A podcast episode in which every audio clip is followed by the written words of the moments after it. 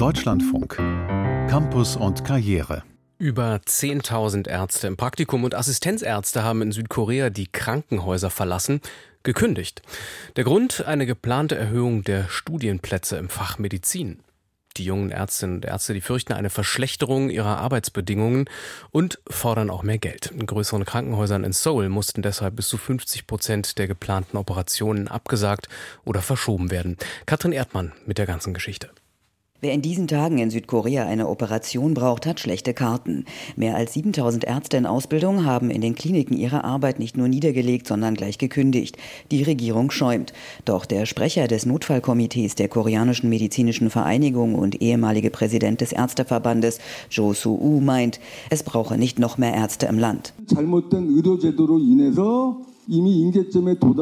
Das Problem habe bereits einen kritischen Punkt erreicht und das liege an dem falschen medizinischen System. Das habe dazu geführt, dass die Ärzteschaft ungleich verteilt sei. Viele Mediziner hätten wegen schlechter Bedingungen aus der allgemeinen Versorgung in die sogenannte nicht notwendige Versorgung gewechselt.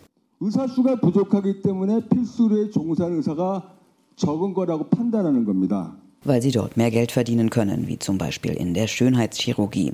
Statt noch mehr Ärzte auszubilden, sollten die vorhandenen besser bezahlt und ihre Arbeitsbedingungen verbessert werden, vor allem in der Kinderheilkunde und der Notfallmedizin, so der Arzt. Südkoreas Premierminister Han Duk-soo besuchte heute, begleitet von einer Horde Medienvertretern, ein öffentliches Krankenhaus und schaute nach dem Wohlbefinden seiner Landsleute.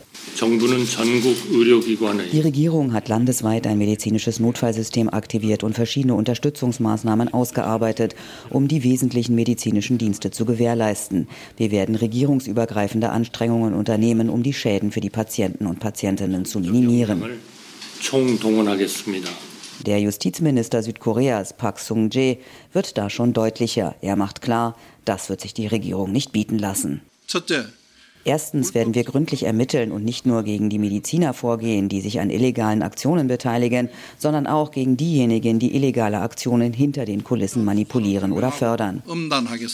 Sollte durch die Kündigungen das Leben von Menschen geschädigt werden, würde man die Schuldigen zur Rechenschaft ziehen, droht er weiter und fordert die Medizinerinnen und Mediziner auf, ihre Aktionen zu beenden und an den Verhandlungstisch zurückzukehren.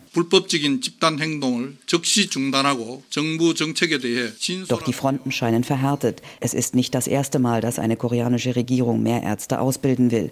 Zuletzt hatte das der liberale Präsident Moon Jae-in im Jahr 2020 versucht. Es folgten lange Arbeitsniederlegungen. Koreas aktueller Präsident, der konservative Yoon Suk-yeol, wird einen langen Atem brauchen.